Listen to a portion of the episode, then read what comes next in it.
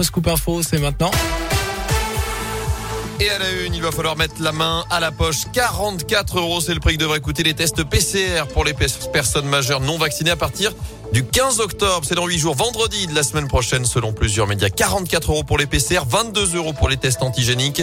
Le gouvernement va annoncer vouloir mettre fin aux tests dits de confort réalisés gratuitement. Ils resteront tout de même gratuits, je vous le rappelle, pour les mineurs et sur prescription médicale. Autre nouveauté autour du Covid. Bonne nouvelle pour les élèves d'école primaire de 21 nouveaux départements. Le port du masque ne sera plus obligatoire pour eux à partir de lundi, comme c'est déjà le cas chez nous depuis le début de la semaine. Ça va concerner désormais le Puy-de-Dôme, mais pas le Rhône ni l'Ardèche où le taux d'incidence reste trop élevé.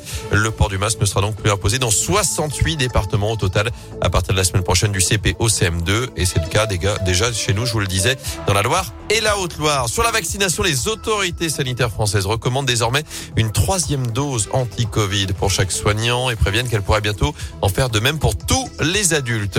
Dans l'actu également, plus de reconnaissance, plus de moyens, des hausses de salaire. Les sages-femmes sont dans la rue aujourd'hui avec une distribution de tracts, notamment au CHU de saint Il y aura aussi une manif nationale nationale prévue à Paris ce midi en direction du ministère de la Santé.